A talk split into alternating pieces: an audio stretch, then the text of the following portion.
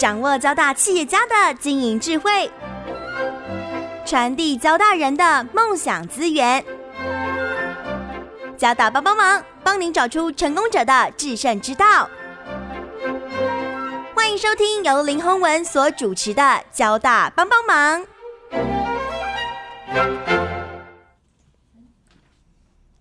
各位听众朋友，大家好，欢迎收听环宇电台交大帮帮忙节目，我是主持人林宏文。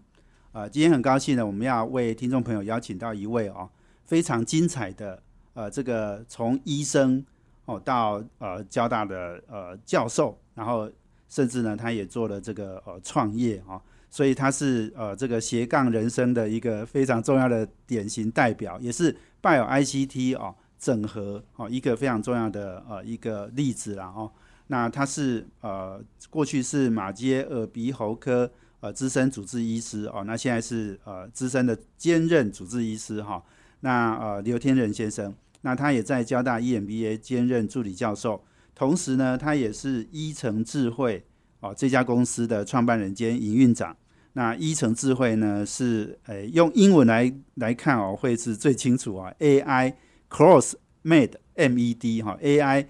乘上这个 M E D 哦，也就是一一乘以智慧啊，这样子的一个概念啊。那我想呃呃刘天仁呃呃刘兄哦，我想我非常佩服他哦。他从呃过去的医生哦，然后到史丹佛哦去参与了一个呃这个非常重要的一个教呃人才培育的一个计划哦。那呃他的人生呢，其实也从此改变了哦。那呃，这个做了很多的这样的一个创业，那甚至呢，在今年哦，这个呃，我我想是一个很重要的一个社会创新的一个例子了哦，就是台湾在呃这个呃疫情非常严重的时候哦，那他用很快的速度哦，让呃台湾的呃这个呃就是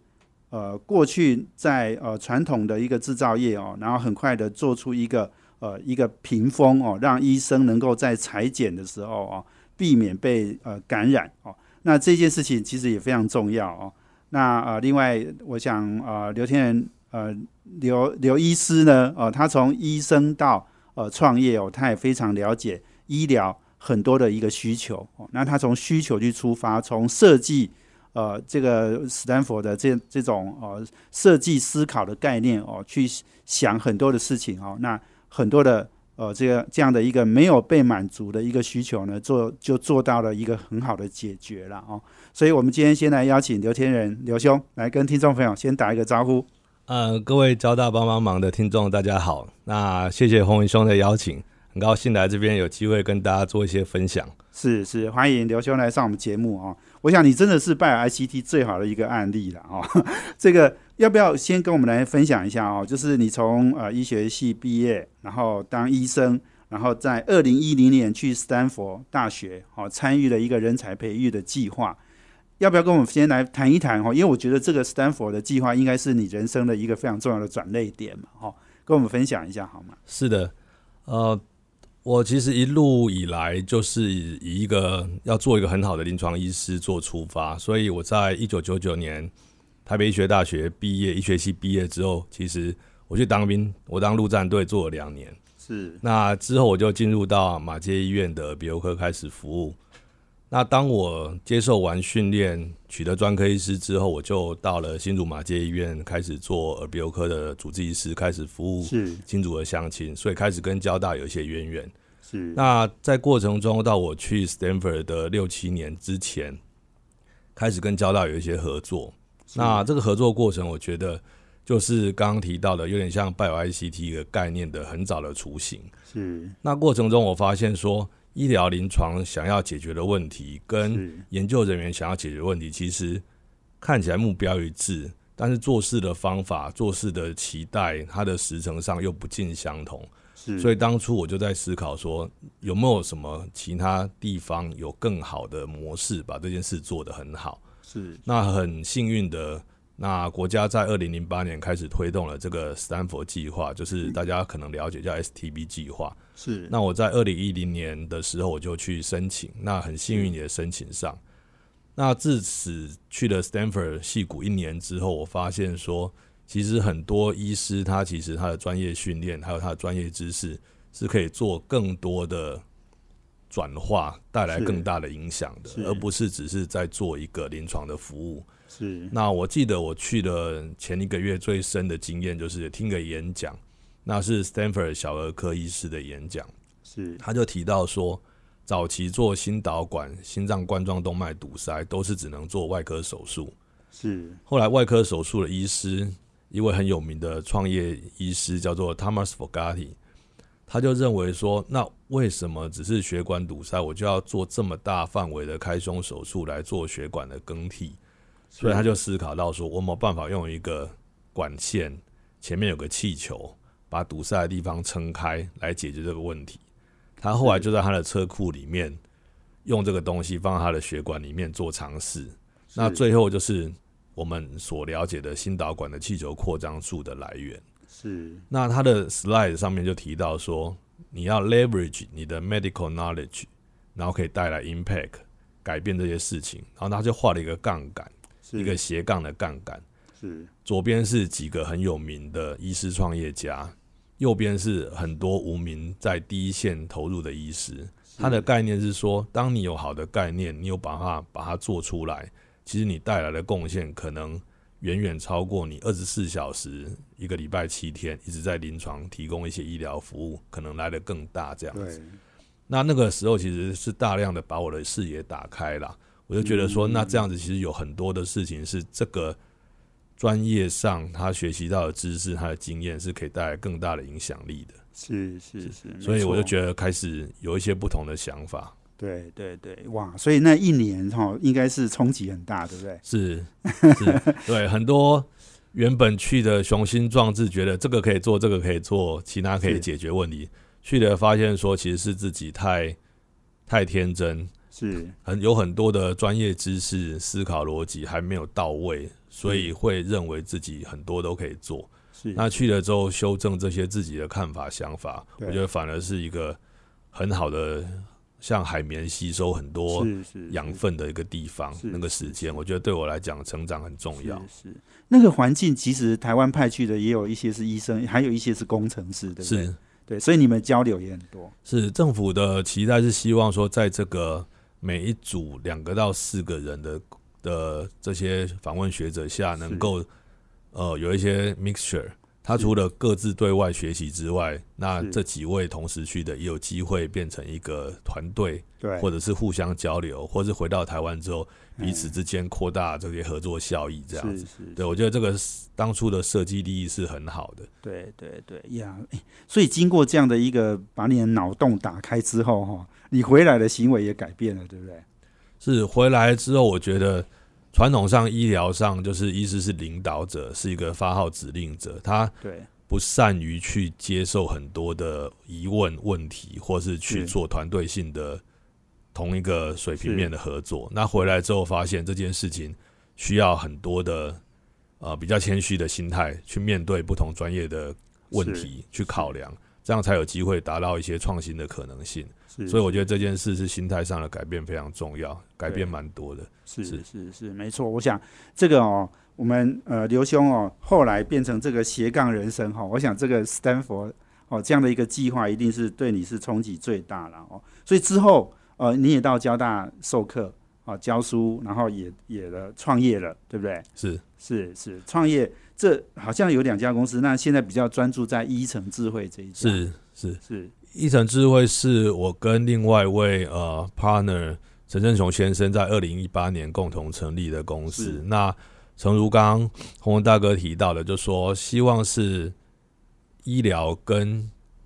AI 能够 cross over。那实际上我们就希望说，把 AI 这个越来越发展的技术，怎么是应用在医疗领域上，能够带来 impact，带来改变。那同时对病患、对医师有达到帮助，是那同时又有机会对整个医疗体系有更好的效益。对对对，我想 AI 哦，现在是几乎是很多领域都需要用到的哦。一个，我觉得这个可能是我们接下来驱动很多科技哦，或者是 Bio ICT 成长一个关键啊。哦，所以要把 AI 用到医疗上面，我想这个是我们医城智慧非常重要的一个呃目标跟使命啊。哦，所以我们休息完了，等下再回来，请刘天仁呃刘兄哦，他是啊马街耳鼻喉科资深兼任主治医师，交大 EMBA 的兼任助理教授，以及医诚智慧的创办人、共同创办人兼营运长。我们休息完了，等一下再回来。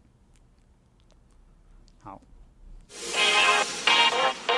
这是环宇广播 FM 九六点七。欢迎回到环宇电台交大帮帮忙节目，我是主持人林宏文。我们这个节目在每周三的晚上七点到八点播出。我们在脸书上呢也有交大帮帮忙的粉丝团，可以同步获取我们节目的资讯。那我们在呃明年哦，二零二一年的二月哦，我们阳明跟交大要合校之后，我们也会改名叫阳明交大帮帮忙了哦。那呃，我们今天邀请的贵宾是马街耳鼻喉科呃资深兼任主治医师。啊，刘天仁先生，他同时也是交大 EMBA 兼任助理教授，以及医诚智慧共同创办人兼营运长。那呃，这个天仁兄是这个很典型的斜杠医生，哈，斜杠呃教授以及这个呃创业家哦。那呃，刚刚呃讲到呃这个 STB 哈，斯坦福的这样的一个计划回台之后，我相信诶，天仁兄是。开始哦，就应该是展开你的斜杠人生了哦。那好像比较呃比较呃后来比较明显的，就是说你你之前有讲你跟交大电子工程系有一些合作嘛哦，但是后来就被邀请到交大来授课，对不对？EMBA 的课程是这边呃也跟大家分享一下这段的过程。呃，我在二零一三年的时候，呃，交大。吴校长的刚开始的任内，吴校长呃，吴延华吴校长，吴延华吴校长，对吴校长那时候任内，他其实邀请了前目前的高一大的校长钟玉志钟校长来担任那时候的生科院的院长。哦，对。那钟校长那时候在一个演讲中，正好呃遇到，他就提到说，在这一块领域，其实他觉得 STV 的这些。访问学者其实还蛮了解这一整个区块的，对。然后他就邀请我说到交大这边，因为我那时候在新竹马街，就邀请我到交大跟吴校长做一些报告。那钟校长也觉得交大在走 Bio ICT 这一块，其实要从交易这一端开始尝试做一些扎根的部分。所以吴校长支持下，就邀请了钟玉志钟院长当时。那还有呃陈俊勋陈院长，那时候工学院院长，是那也邀请了交大 EMBA 创办人兼前执行长朱伯勇朱教授来参与。是那这个架构下，就是像很典型的 Stanford 的课程，有工程、有商业、有医学的整个课程。是，所以在二零一三年，我们就花了蛮多的时间把这个课程建构起来，然后开始第一次的课程。是，那从二零一三年开课到二零一六年，其实我们都是架构在大学跟硕士班、博士班的课程。是是。那后来朱教授就提议说，他想要多带入一些商业性的成分在里面。是。所以他就建议，因为他原本都是让他的 EMBA 的学生来修课。是。那后来就决定说，我们把这个课程把它整并到 EMBA 的里面，因为交大 BA EMBA 有一个生意组。所以就是生意组的必修，那同时开放给其他大学部或者硕博班的学生来做选修，把那个结构上稍微做些调整。因为课程的目的在 Stanford 来讲，他是希望学生可以透过课程有机会走入创业。是。那如果把它投入这么多资源的课程，如果单纯设定只是一个课程，其实是有点可惜。所以朱教授都说，那既然交大的这些。EMBA 有非常好的这些产业的人才，那我们就试着把这个平台把它架构到另外一个层次，那希望这中间有交叉出一些火花，可以有更好的可能性在这边发生。所以我们在二零一六年、一七年之后就开始把课程整并到 EMBA，所以现在是 EMBA 的里面的一个课程这样子。那但是交大下面的学生，呃，大学的硕博班的学生还是非常邀请可以。欢迎参加这样子，是是是，对呀。跟跟朱老师开课哈，我相信你自己也有一点收获，对不对？是是，朱老师像是我的一个大前辈，是一个亦师亦友的状态。对，那我从他身上学习到非常多。那第一件事是我学习到是很认真、很投入的精神。对对，那朱老师其实在我们开课的初期，他是算是突然被吴校长找进来的，是因为。因为这一块是我们那时候说这一块做最重要的是要有一些商业上的领域的专家进来，所以朱老师是被拉进来的。嗯嗯，但是他在课程中他就非常的投入，然后他以一个商业的角度来提出很多他觉得比较粗浅的问题，但是实际上都是直指到这个整个需求的核是心。那我在这过程中，其实有点像每年都在学一趟 E EMBA 的课程所以我从二零一三年一直学学到现在。是对，从朱老师身上学习到非常多。那我觉得看事情的角度就比较宽广。那从是医学上、从需求上，然后从设计思考上，又扩展到另外一个从商业角度上、策略角度上的思考。没错，你刚刚讲到就是说，我们交大你跟朱老师合开这个课哈，融合了医学、呃这个商业还有这个呃科技，好、这个三三个领域的一个非常很好的一个整合嘛哦，这跟 STB 有一点像，对不对？那要不要跟我们分享一下？就是说，诶，我们交大来参加 EMBA 的也有很多可能是医生的背景哈、工程的背景等等，我们怎么样把让他们能够也能够转变一些思考，就像你去 STV 一样，你学到了这些经验。啊，是啊，在这不同的领域里面，其实大家都有一些传统教育上或者传统工作上的一些呃长期下来的一些习惯或是思考逻辑。是。那以医生为例来讲，其实大部分的医生，他如果是属于外科系的医师，他必须要在很短的时间内做很多的快速的决策，对，所以他可能思考上就是会比较直接，他可能会跳过一些步骤，但是因为他有时间性的压力，那这件事情就会让他在呃做决策的过程中，他其实不太容易听进去外部的声音，因为在这个 team 里面他是最重要的领导者。可是，在一个跨领域的合作项目里面，尤其是生意的创创新里面，它其实就是需要外部的不同声音跟外部的不同的 input 来去激励这个不同的思考方向。所以对医生来讲，我觉得在课程中，除了是传授说这种 bio design 的的 methodology 之外，另外很重要就是说，透过我个人自身的经验，在课程中适度的引导医师改变他的讨论的心态跟方式。那我觉得这是非常重要。蛮骄傲的，很专业嘛，所以病人都要听他的啊。我其实我也碰过很多医生，他不讲话，他不太回答你问题，他直接告诉你指令。是 不好意思哦，对对对就是医生。对我觉得这个就是我觉得是一部分是专业上的训练啦，那一部分是因为专业到久，他有时候要透过一些权威感的概念来是。传达一些希望可以达成的共同的目标，所以可能会有这种方式这样子。对。但是你现在如果是在做这个跨领域的合作，或是生意的创新，或是创业，其实你那个当下你只是一个有医疗专业的专业人员，是，而已经不是一个医生。对，所以在做事的方法上，那个心态和方式其实是需要做调整，那这样才能达到最好的效益。对对对，没错哈。所以让医生改变一些想法，那工程人员也要改变，对不对？是对工程人员，呃，如果说以研究的合作对象来看，常常他已经是学有专精，在某个特定领域，他已经投入非常多的资源，做了非常好的、很先进的研究，有一些很好的技术。那在生医创新的领域这一块，其实会遇到的问题是，很多时候需要的解决方案并不是最新的科技，是。因为最新的科技它还没建构那么强的安全性的情况下，它其实不见得是这些解决方案里面最好的技术成分。所以，怎么去透过好的技术能量，但是不尽然是最新的技术，这件事情也是工程科技方面的背景的人才需要适度去调整的一些心态。那我想透过课程，然后好的架构下，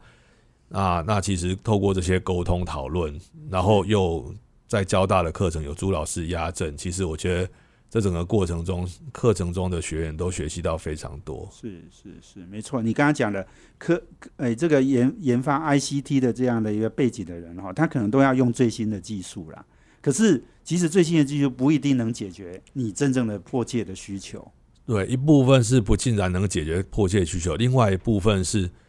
如果这个检查的项目，这个其实是比较现实的问题。如果这个检查项目健保给付的费用是固定的金额，哦，你不能超过，我是医院端他就没有太大理由说我原本是一个很旧的东西，我要换一个很新的要花这么多钱，然后一样收到这样的费用，所以这里面有很多的思考逻辑跟策略是大家可以是 explore 的。是是是，好，我们今天访问的是刘天仁先生哦，他同时是呃交大 EMBA 助理教授，然后这个马街呃鼻喉科的呃兼任主治医师，还有呃他也是医诚智慧共同创办人兼营运长。我们休息完了，等一下再回来哦，请刘天仁刘兄哦继续来跟我们分享。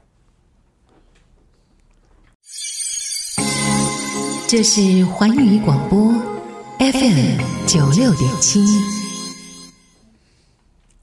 欢迎回到环宇电台交大帮帮忙节目，我是主持人林宏文。我们今天邀请的贵宾是呃这个马街耳鼻喉科资深兼任主治医师刘天仁先生，他同时也是交大 EMBA 兼任助理教授，以及医诚智慧共同创办人兼营运长。那呃他是横跨医生。啊、这个教授还有这个创业家了哈、这个是斜杠人生，真的是最最斜杠的代表了哦。那呃，刚刚呃，是天仁兄呃讲到哦，呃，这个我们交大 EMBA 这个一个融合了医学、科技以及商业，哦，一个非常重要的一个课程哦。那我觉得这个课程其实就在今年的疫情爆发之后，哈、发挥了最大的效益了哦。这个我们呃天仁兄呢，呃，这个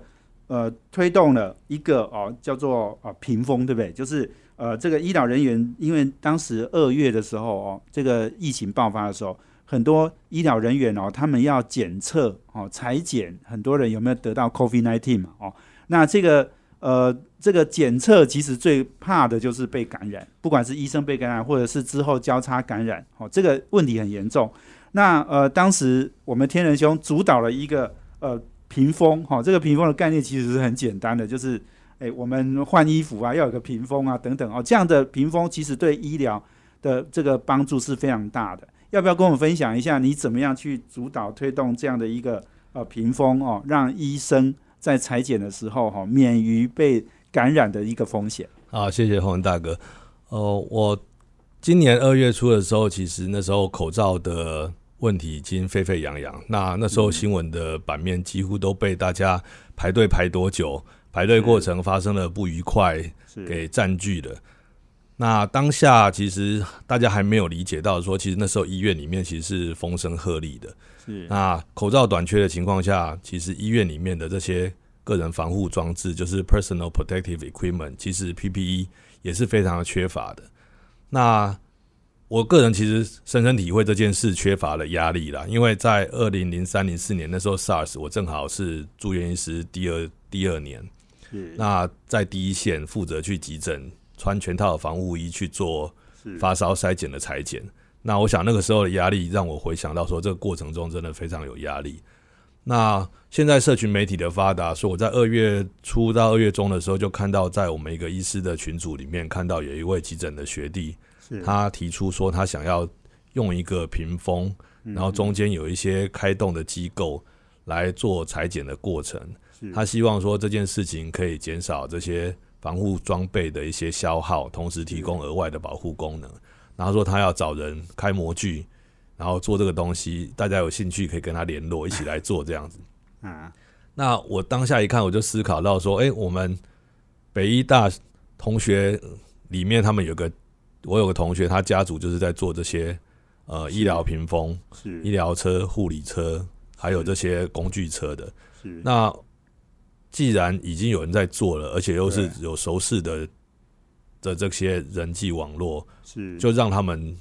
合在一起好了。对。对，不需要额外花这么多时间资源去做。从头来一定花很多时间是，那就在隔天，他们就接触到之后，就很快的启动了他们的一些初期的合作计划。那大概在一个礼拜左右，就很顺利的完成了个初期的 prototype 的开发。是是那原本我们裁剪是人跟人面对面，医师穿着全套防护衣做裁剪。是那解决方案就是中间有一个透明式的隔隔离的屏风，是那中间有个开孔洞长手套。那医师跟受裁剪者透过这个隔离的屏风做裁剪的动作，是那彼此都不会直接接触到。是那医师的防护衣等级可以降低，同时裁剪的手套在裁剪之后更替，可以减少裁剪者之间的交叉感染的风险。对对那两个礼拜左右，他们很快速的又跟中部的同综合医院做一些进一步的合作开发。对两个礼拜之后，就产生了一个可以在医疗第一线使用的屏风。对那很顺利的这件事情，我就带回到 E EMBA 开课来跟朱老师提到说，我们这个 Bio Design 的想法，就是是一个很迫切的需求当下产生的时候，我们怎么透过有限的资源去找到适度的资源投入，找到一个最适切的、快速的解决方案来解决这个问题。是那朱老师那时候提到说，那下一步应该就是要扩大这件事的效益。对如果光靠这些共同开发的厂商去销售，其实没有办法对台湾的整个疫情的控制跟压力减轻。是。所以他就透过资源，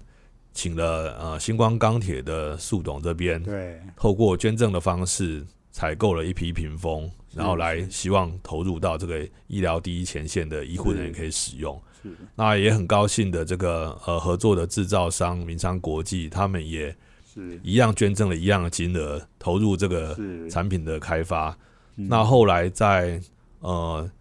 前疾管局局长、前卫生署副组长跟健保局总经理张宏仁张董事长的协助下，是呃，疾管中心呃透过内部的开会，决定采用这个捐赠方案，是是，所以就很快的有想法，从医疗界产生的想法，对。透过善心的第三企业是。的捐赠，然后嗯。跟产业界的投入，然后在交大 E EMBA 这个平台上触发这个所有的过程，然后导入到这个疾管中心，然后透过政府的力量，把这些总共大概两百多个、两百一十几个屏风是。传送到台湾每一个做裁剪的机构，包含是。卫生所、医院，还有这些机场的部分。所以我想回过头看，我看这整个过程，其实核心是我我自己认为啦，是我在 Stanford 接受这个 bio design 的训练，觉得需求的创新需要有时间性，怎么把这件事完成很重要。对对那这个就像之前唐凤、唐政委提到的所谓的社会创新的概念，我觉得这个是可以套用在这个上面。对对，哇，真的，我觉得这个中中间哦有好几个环节哦都非常重要。像你刚刚讲的，你第一个，你让你让这个已经在做的人哈、呃，诶，就是明昌国际哈、那直接跟医院医生哈、去谈，那把规格开出来，这个就已经减少非常多的这个作业的时间了，对不对？你刚刚讲你那个学弟要开模，那开模不知道要等到多久，是，对不对？所以你刚刚讲的整个前后只有三十几天就把它完成了。是从开始在这个 脸书还是蛮重要的，开始在脸书的社团上看到这件事情之后，到是。最后全部有这个善心企业捐赠到拿到到了，拿到了大概是三十几天就是。开始传送到台湾的各对，大所以你二月二月初的事情到三月中下旬，就医是。医疗院所、卫生所都拿到了。是三月下旬的时候，那时候陈世忠部长还在呃蜀立桃园医院开了一个接受捐赠的记者会，那那时候已经开始已经开始大量的在递送这个产品。对对，然后我们陈部长还当当了那个病人，是不是？被裁剪的病人。啊，对对，主持人就很大胆的请陈部长 坐在受裁剪区，是就是担任这个类似受裁剪的角色这样子。对是是，是，我们我们我们这就知道哈，我们时钟部长为什么人气这么高哈，就是这就是很重要的原因呐、哈。对，不过你刚刚讲，另外我我刚刚讲说哈，重点是还有呃，我们让呃，你刚刚讲扩大效应这件事情，哈，你你说，呃，这我们朱老师是星光钢的独立董事嘛，那他就说服了星光钢的副副董事长好来捐赠。哦，那另外你刚刚讲张宏仁也是我们以后阳明交大非常重要的校友哦，哈他他也这个推动了整个政府部门动起来。你刚刚讲说医疗院所，它其实不见得有这么紧急的呃这个经费可以去采购这个，用捐赠的方式，可能很快就解决大家问题了。是对医疗院所来讲，他会觉得他有这个东西很好，但是他要启动内部的预算、采购、程序在这个疫情很严峻的当下，其实这个不会是最急迫性的事情。对，那当有一个呃像是中央领导的概念，他把这件事情处理好之处理后，串联起来，对，它就变成是一个接受了单位的情况下，这个对所有医疗院所都非常的感谢这件事情，因为它解决它很多行政上的麻烦，是，然后解决它很多采购上的问题，所以我觉得这个是之前呃唐峰。唐政委提到社会创新，就是本来没有这个机构，但是因为临时的社会出了一个很重大的问题，社会上的不同的领域的人士，透过一些串联的方式，快速的找到解决方案，然后解决这个大家共同遇到的问题。所以我觉得这个过程中是非常好的。是，这就是一个最好的社会创新的案例啦。我想也是我们刘天仁兄哈，这个从十年前 STB 的受训到回来台湾哦，这个在交大哈，那你创业，然后你你也把这医疗的资源整个整个整合起来哦，我想这个是一次发挥，把你的效益哦，这个大大的呃这个 cross 出来哈，成加成出来哈，这个其实就是诶、我们我们现在在做的这个呃一层智慧哈，一个。可能是最最大的追求的方向跟目标了啦。是哦我们休息完了，等下再回来，请刘天仁先生啊继续来跟我们分享。休息啊，等下回来。这是环宇广播 FM 九六点七。欢迎回到环宇电台交大帮帮忙节目，我是主持人林宏文。我们今天邀请的贵宾呢是呃马街耳鼻喉科呃这个资深兼任主治医师刘天仁先生，他同时也是交大 EMBA 的兼任助理教授，以及医城智慧共同创办人兼营运长。那呃今天呃刘兄呢跟我们分享了真的很多哈、我觉得都是很重要的拜 ICT 整合里面非常重要的一些观念啊、跟重要的呃这个呃想法了哦。那呃，其实天仁兄自己就是医生，哦，然后现在也在创业，所以我相信我问问的这个问题哈，接下来问的这个问题，你是一定是最能够回答了哦。就是医生创业到底要接受什么挑战？还有就是说，医生创业可以给社会带来什么样的贡献跟价值？我相信这这个在现阶段这个时候哦，我觉得过去我们很少听医生在创业的啦，可是这几年哈，其实慢慢多了。而且很重要，就是说我们鉴宝制度可能也跟医生创业也有一些关系啦，哦，所以要不要请天仁兄来跟我们分享这个议题？好，我想呃呃一个职业它里面的从业人员会做一些不一样的改变，大部分就是会有推力跟拉力啦。对哦，那刚刚洪大哥提到的这个鉴宝的状况下，有一部分可能是系统内的推力啦。那但是我觉得对我个人来讲，我觉得是呃，因为去了 Stanford 的关系，我觉得是拉力远远大于推力啦。是是，对那以医师的角度来进入到不管是创新或是到创业的这个领域，我觉得很重要的一个点是说心态上的调整了。是，对，那传统上医师会觉得自己了解的很多，我了解整个医疗系统，我了解整个病患的照顾，了解整个里面资源的流动。那更重要的是说，他医师会觉得我了解这个问题的核心在哪里，这个是医师的优势。但是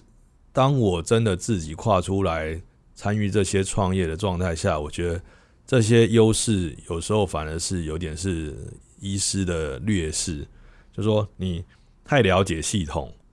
太了解问题，对，那有时候你就会胆怯，你就会却步，因为你太知道太多可能会遇到的状况。